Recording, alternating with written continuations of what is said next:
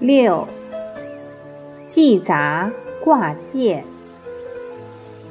在春秋时代，有个人叫季札。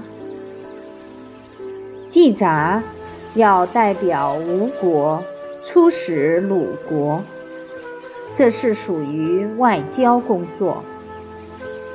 在出使的途中，经过徐国。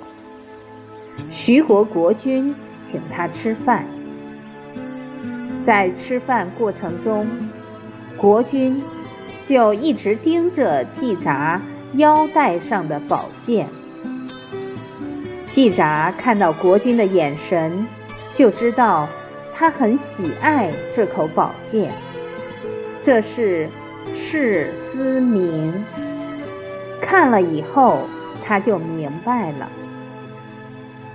但是按照礼仪来说，代表国家的使臣都必须佩戴宝剑，所以他心里就暗想：等我完成任务以后，再将这把剑送给他。他出使鲁国回来，又经过徐国，就去把剑送给徐国国君。不巧，国君已经去世了。季札立即就赶到国君的墓前，给他行礼。行完礼以后，就把自己的宝剑挂在墓边的树上。